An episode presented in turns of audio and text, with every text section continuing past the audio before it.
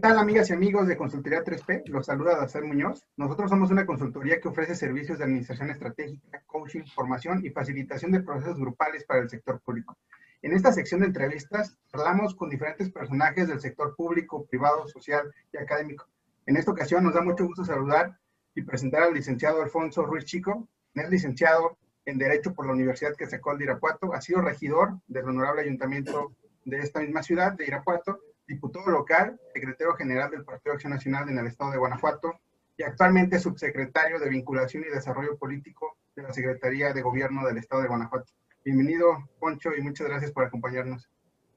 Muchas gracias. Eh, saludarte a ti y a todo el auditorio de eh, Consultoría 3P, eh, Dazaer, y un gusto estar aquí con ustedes acompañándolos. Muchas gracias. Y bueno, te platico que son cuatro secciones y en esta primera fase me gustaría que nos compartieras un poco más sobre quién eres. Hace un momento hice una presentación pues, de tu formación profesional, de tu trayectoria de manera pues, ejecutiva, pero si nos pudieras platicar un poco más, pues quién es Alfonso Ruiz dónde naciste, tus pasatiempos, pues tu historia de vida, ¿no? Y también, pues, cómo llegas a la subsecretaría de Vinculación y Desarrollo Político. Nuevamente, muchas gracias. Pues, eh, bueno, eh, mi nombre completo es Alfonso Guadalupe Ruiz Chico. Eh, tengo un nombre compuesto porque pues hay una verdadera devoción de mi familia por la Virgen de Guadalupe y pues bueno, en ese sentido mi, mi madre me ofreció a la Virgen, pero bueno, eh, eh abueleamos en los nombres.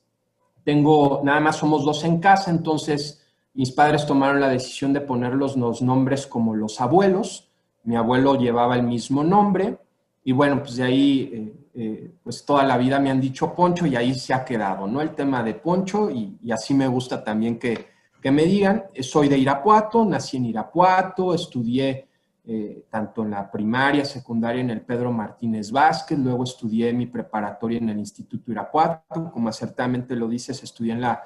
Facultad de Derecho de la Universidad Quetzalcóatl, he estado en varios diplomados eh, de la, sobre todo de la Universidad Iberoamericana en políticas públicas. Eh, eh, también he estado haciendo algunas especialidades en materia de diplomados, sobre todo en la parte de la economía política. Y, como tú dices, bueno, he estado en diversos cargos. He sido regidor del Ayuntamiento de Irapuato,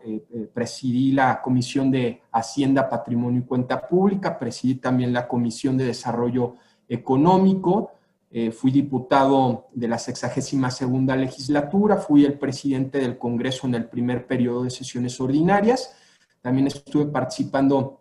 en la Comisión de Hacienda y Fiscalización, que también eh, tuve la oportunidad de presidir, y también ser parte de la Comisión de Gobernación y Puntos Constitucionales, y de la Comisión de Justicia, que a mi punto de vista pues son una de las comisiones que más trabajo y, que más tema sustancial tienen en la parte legislativa. Después eh, fui eh, eh, por una elección de, de la militancia en una planilla como secretario general del Comité Directivo Estatal y ahora, como lo mencionas, y ahora les platico, estando en la Secretaría de Gobierno como subsecretario de Vinculación y Desarrollo Político. Me dices, ¿cómo llegué? Mira, dicen que a la política no te metes, te meten y no te sales, te sacan. Y creo que así ha sido mi historia de vida. También cuando terminé en, la eh, eh, Facultad de Derecho, ya mi licenciatura, estuve eh, un pequeño tiempo trabajando como asesor en el Senado de la República y no era mi intención, o sea, yo estaba viendo el tema de desarrollar un despacho con, una vía de desarrollo de proyectos en, el municipio, porque también siempre me ha gustado la parte de, la visión económica y, e inclusive pues llegué a tener eh, eh, negocios, el negocio de la familia se dedica al tema del cuero calzado, por ahí tenía este, también un tema de, distribución de calzado con, mi hermano en, en su momento, y de repente llega la invitación porque había estado, eh, me había incorporado a las filas de Acción Nacional y pues ahí entendí que, estando toda mi vida en Irapuato, irme a trabajar a la Ciudad de México, pues era un cambio radical en mi vida que por supuesto que dije que sí al reto, era más un tema personal y, que me dejó también mucho aprendizaje. Yo creo que el hombre en esta vida nunca deja de aprender y pues bueno, fue de la manera como me fui incorporando a la vida pública, a la vida partidista en su, en su caso, en su momento. Y, bueno, eh, después de justamente el día sábado, cumplo ya dos años que el gobernador, en ese entonces gobernador electo, Diego Sinoé, eh, me cita y me invita a participar en, como subsecretario de Vinculación y Desarrollo Político. Después ya tuve un encuentro con el secretario, ya incluso ya nombrado en aquel entonces, el, licenciado Luis Ernesto Ayala Torres, para eh, pues formalizar en su momento ya cuando se entrara eh, la nueva administración estatal que fue el 26 eh, de septiembre del año 2018, el ya estar en, funciones en la Secretaría de Gobierno, que por cierto es, es, un ente grande en la parte del aparato gubernamental, y, la Secretaría de Gobierno, pues bueno, la encabeza un hombre con mucha experiencia, eh, fue alcalde de León el licenciado Luis Ernesto Ayala, eh, ha sido ya secretario de Desarrollo Económico Sustentable, precandidato a la gobernatura del Estado en el 2006, eh, secretario de la Gestión Pública, en su, en, su, momento era Gestión Pública, ahora Secretaría de la Transparencia, fue síndico de, del municipio de León, presidente de la Feria de León, y ahora eh, eh, encomendado eh, esta labor para, para, para como secretario de gobierno. Ya teníamos el gusto, ya desde varios ayeres ya nos conocíamos, pero no habíamos trabajado en esta parte, ¿no? Así tan, tan directo. Y, y pues en la, en la secretaría hay tres subsecretarías, que es la de servicios a la comunidad, y lo comento si me das la oportunidad para que también los amigos que nos están escuchando pues sepan un poquito del contexto de la la Secretaría de Gobierno, la, la, Subsecretaría de Servicio a Comunidad, cuando la gente escucha los trámites de actas de nacimiento, o sea, todo lo que tiene que ver con el registro civil, los defensores públicos de oficio, los temas de transporte, eh, los temas que tienen que ver con tenencia de la tierra, las notarías, los registros públicos de la propiedad tienen que ver con esa subsecretaría. Cuando el ciudadano escucha los temas de las juntas de conciliación y arbitraje, eh, tienen que ver con la Subsecretaría del Trabajo y Previsión Social, ¿no? Con los temas que tienen que ver en la parte laboral eh, y la otra subsecretaría es la que yo encabezo, que es la de vinculación y desarrollo político, que eh, maneja áreas de derechos humanos, de concertación política, vinculación con todos los municipios en el desarrollo gubernamental, con los poderes del Estado, con los órganos religiosos o asociaciones religiosas, y, bueno, entendiéndose la parte política como un desarrollo de cuidar la gobernabilidad en el Estado y tener también una buena comunicación con los diversos entes eh, políticos, partidistas, eh, eh, instituciones, órganos autónomos y también algo muy importante, la, la, relación con el tema de los municipios. ¿no? Entonces,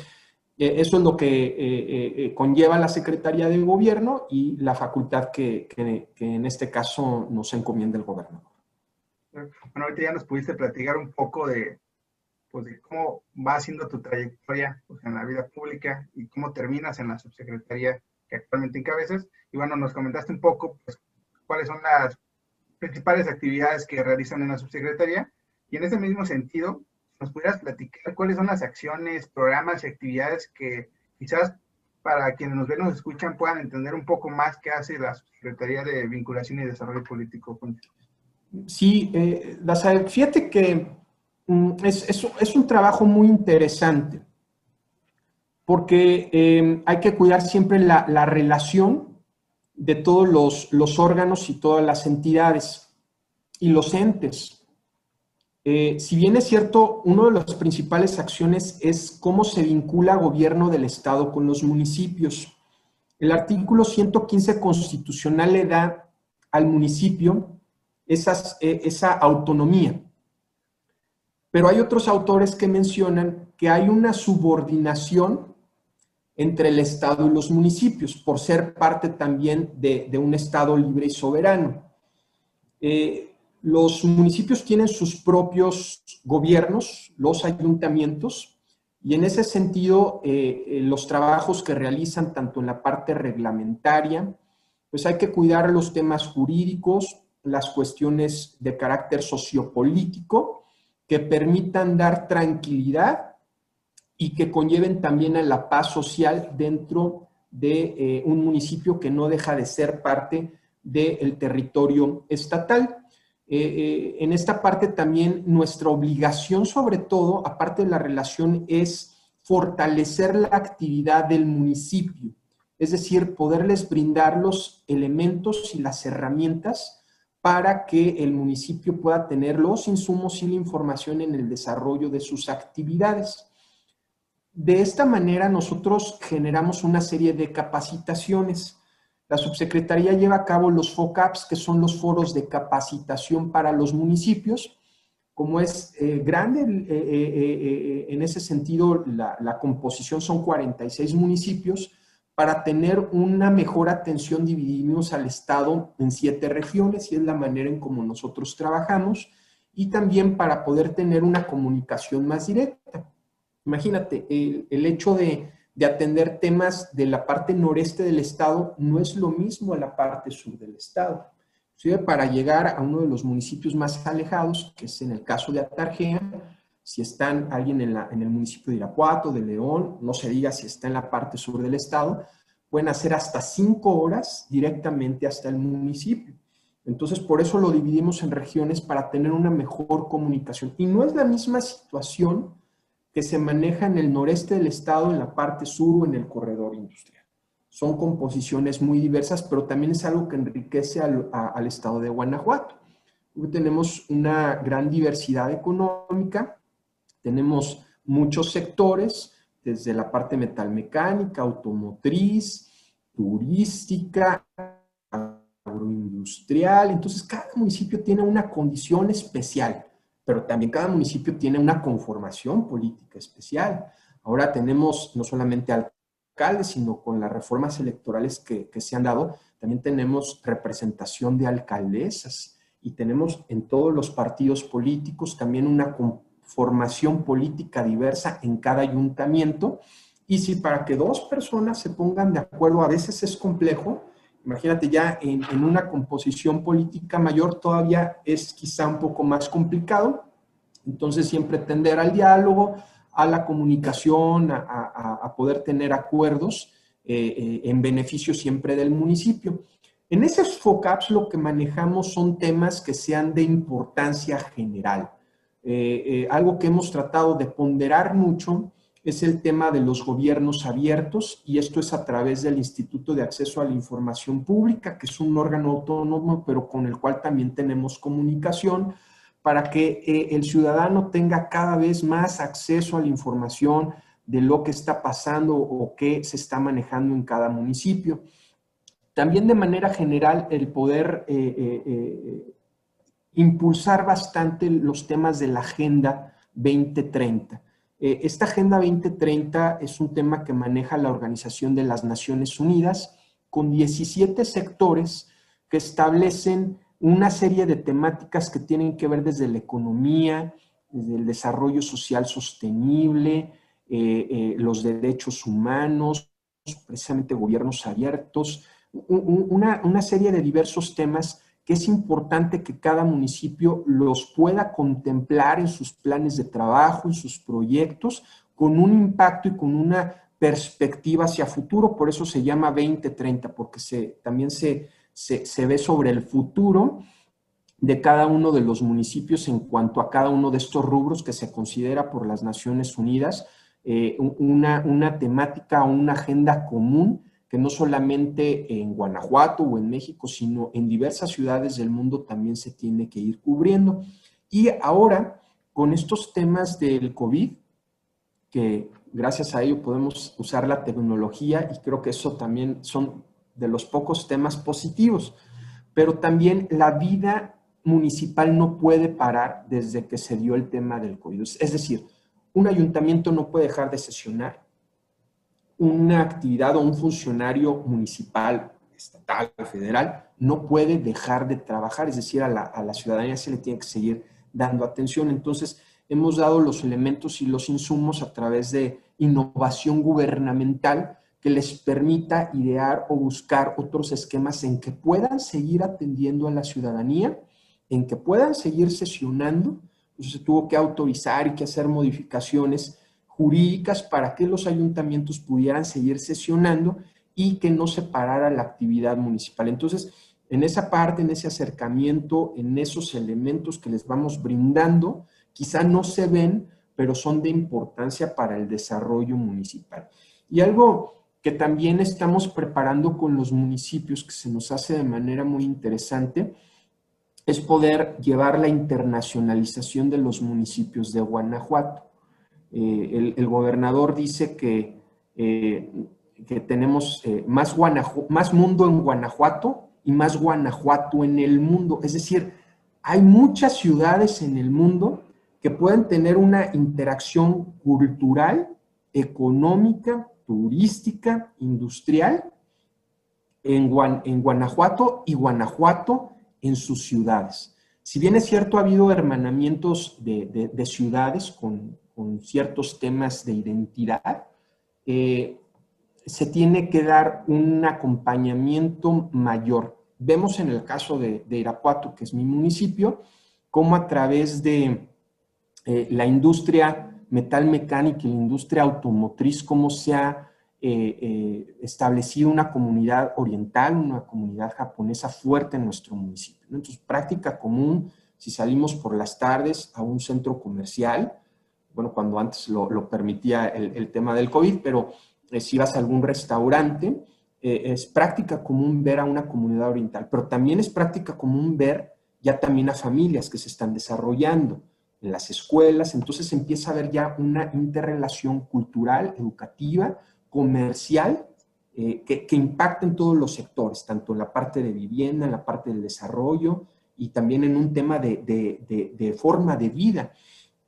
Eh, si bien es cierto, se han generado algunos convenios o hermanamientos con algunas ciudades, cómo aprovechar las cuestiones positivas de esas ciudades extranjeras en nuestros municipios, pero también cómo aprovechamos a que nuestro tema comercial, cultural, industrial, también pueda tener una identidad en aquellas ciudades. Entonces es, eh, es eh, tener un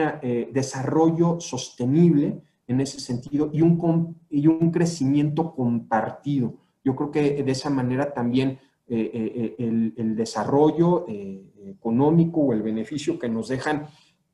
en, en nuestros municipios, también lo podamos internacionalizar y que ellos consuman lo nuestro y, no me refiero solamente al consumo material, sino también a nuestras tradiciones, que, son muchas, o a nuestros desarrollos también incluso científicos, tecnológicos, que también eh, se caracterizan muchos municipios del estado de Guanajuato por tenerlo. Toda esa parte, a grosso modo, es lo que tratamos de manejar en ese eh, eh, enlace gubernamental o en esa vinculación con los municipios, aprovechando también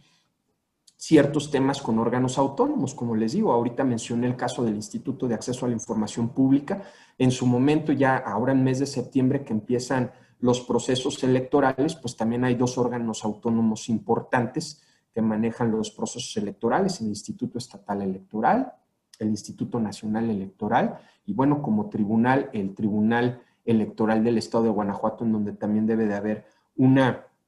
comunicación institucional y, en seguimiento y en las responsabilidades que tiene el Ejecutivo en, este sentido, eh, sin transgredir también esa autonomía que tienen estas instituciones, la Procuraduría de los Derechos Humanos en el Estado de Guanajuato, entre otros, ¿no? El Tribunal de Justicia Administrativa. Eh, esa es la parte de concertar, la concertación política, el poder tener esos diálogos y relaciones a través de convenios, a través de acuerdos también con, con cada una de estas dependencias,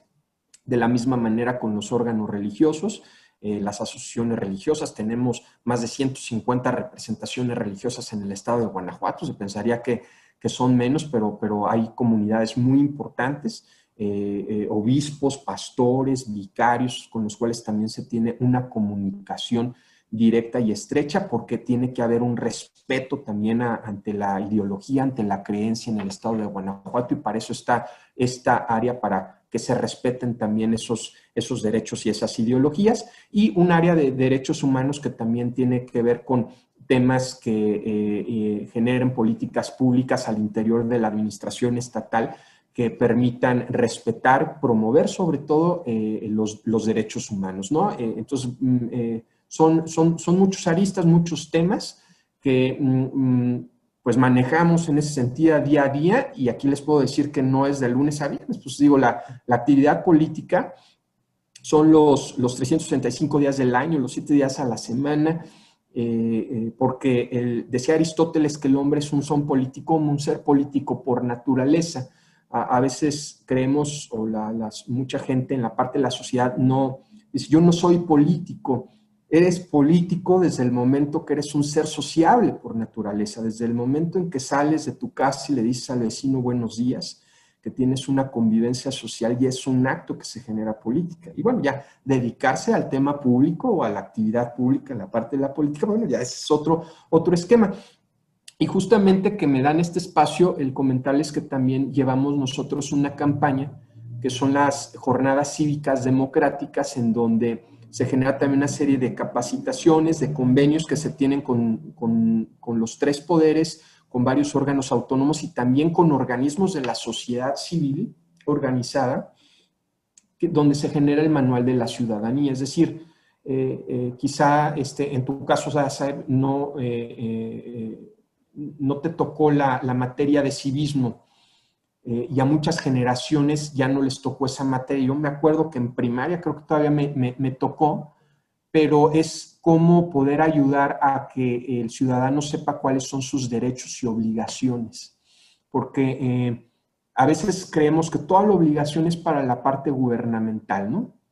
Pero también como, como ciudadano tengo una responsabilidad de un actuar dentro de esa sociedad. Por eso vuelvo al tema de, de que todos somos seres políticos por naturaleza. Se creó un manual de la ciudadanía en donde se habla sobre las responsabilidades que tenemos los ciudadanos, que son temas hasta sencillos, o sea, eh, se, escucha hasta de primaria, pero es que realmente a veces es lo que necesitamos, ¿no? Tanto de respetar a, nuestro, a, a los ciudadanos, a, los adultos mayores, a nuestros símbolos patrios, al medio ambiente, el hecho de, tener la cultura de la denuncia, de no ser copartícipes en los temas de corrupción y sí señalar cuando hay temas de corrupción. O sea, todos estos aspectos son responsabilidades también que hay de los ciudadanos y que en esa parte, eh, en esa labor dentro de la subsecretaría también es nuestra obligación impartir ese conocimiento, dar esa, esos elementos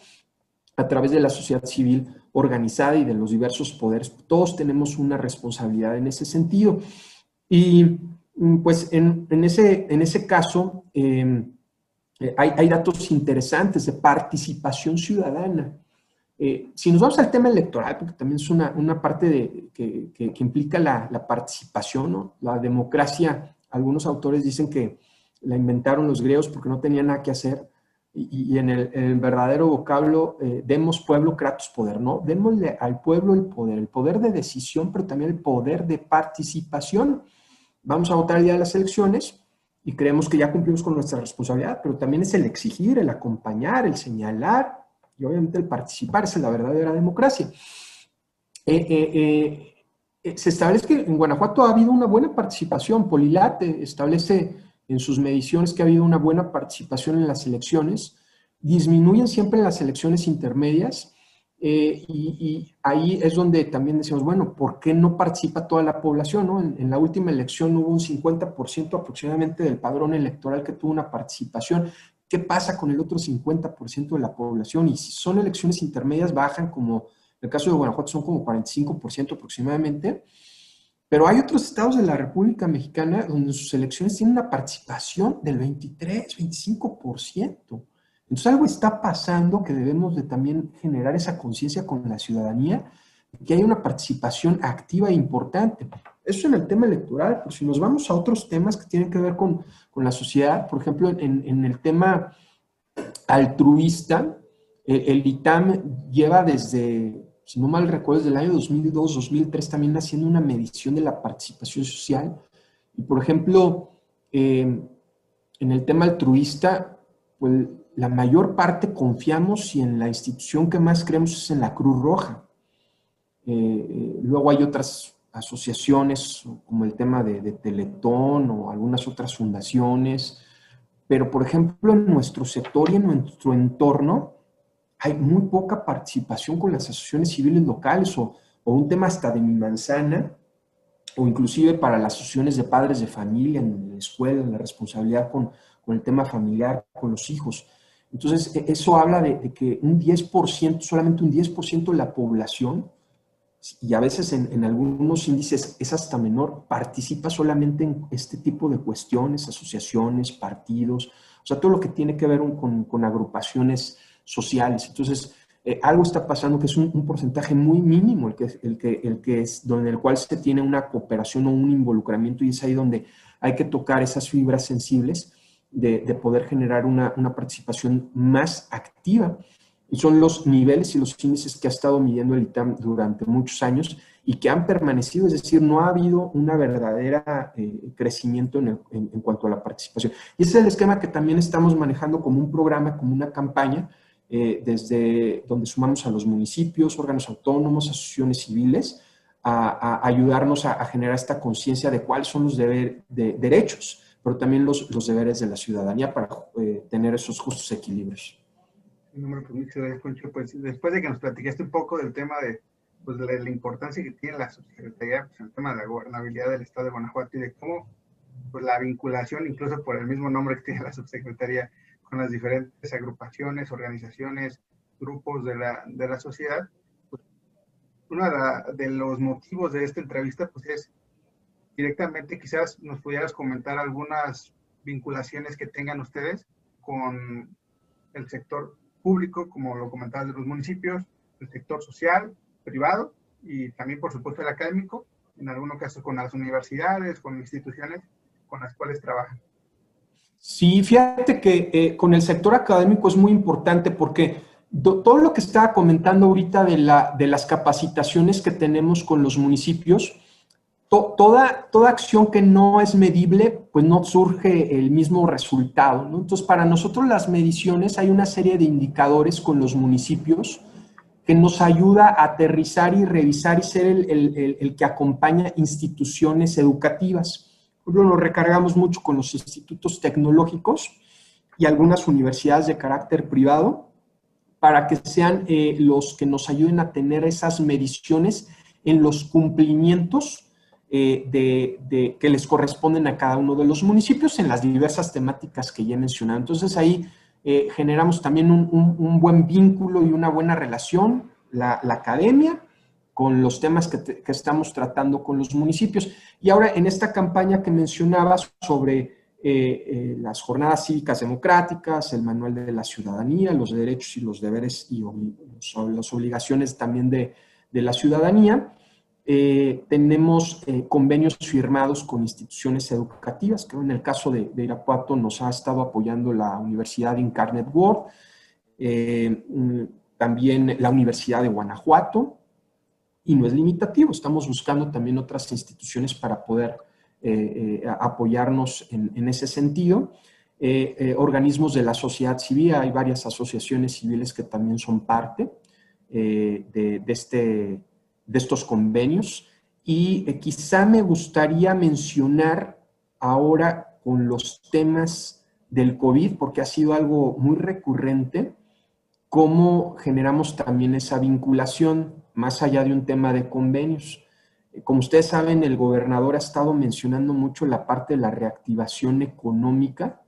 eh, y, la semaforización. Entonces, para, para poder estar todos en un mismo sentido, eh, un, tema de, una vinculación o un ejemplo que piden ha sido también con las asociaciones religiosas, en todos los sentidos, en sus celebraciones, para que puedan cumplir las recomendaciones de los aforos a los eventos de sus celebraciones y también qué medidas deben de llevar. Entonces ahí se ha tenido eh, mucho contacto con ellos a través de, videoconferencias para que eh, pudieran cumplir en, en cuanto a los tiempos que se establecían y también eh, tener la información que eh, les ayudaran a, sus, a su comunidad, a sus feligreses, el tener también la información. Y, lo mismo, pues hay práctica común con los municipios para que también nos ayudaran con diversos sectores de la población y de diversos sectores también eh, económicos, ¿no? Entonces creo que es, es, un día a día, pero son de, de, las cuestiones más recientes que hemos manejado que, que pudiera platicarles. Muchas gracias, Poncho. Y luego es que nosotros, bueno, en Consultoría 3P tenemos el lema de que conectar para transformar, porque creemos que precisamente estos cuatro sectores, cuando logran unirse, a veces, eh, por un lado, encontramos pues al de manera desarticulada y pues dices, oye, podrían apoyarte de alguna manera para lograr hacer cosas más grandes, ¿no? Entonces, por eso la, la importancia de esta forma en cómo nos podemos conectar nosotros desde sociedad, desde el sector privado, público, cómo nos vinculamos para hacer cosas, pues en este caso, para el estado de Guanajuato, ¿no? Y ya finalmente, para, para ir cerrando, Poncho, bueno, abro el espacio para que puedas dirigir un mensaje final para quienes nos ven y nos escuchan. Muchísimas gracias nuevamente, pues, por la invitación, por considerarme, eh, el platicar un poquito de, de, mis actividades, que creo que me fui más por el tema de, de, de mi trabajo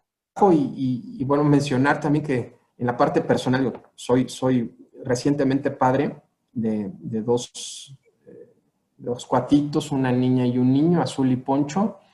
Mm, estoy casado, también mi esposa es de Irapuato. Y eh, pues creo que en ese sentido el, agradecerles el espacio, el que me conozcan un poco más como persona, como funcionario, creo que eh, felicitarlos a, ustedes, a, Consultoría 3P, porque tengan este espacio de dinámica, de conocimiento, de interacción, y más que son jóvenes. Yo los, los veo con, con esa juventud y hay una gran responsabilidad en todos los sectores de la población, pero más con la juventud de, de, de, siempre estar activos. Yo creo que la peor forma de hacer política es la pasiva, ¿no? La de brazos cruzados, siempre hay que estar activos y hacer algo y ustedes a lo mejor lo están generando en esa parte también en el tema de comunicación y que eh, debemos de, de, en nuestras diversas trincheras, de informar correctamente a la población qué áreas o qué espacios se están trabajando y qué se están haciendo, porque eh, todos tenemos eh, un reto en esta vida cada quien es el arquitecto de su propio destino, pero al vivir en, sociedad y al ser parte de una sociedad, pues todos podemos contribuir y poner nuestro granito de arena. A mí me gusta mucho una frase eh, que usaba un expresidente español que dice que debemos, debemos de tener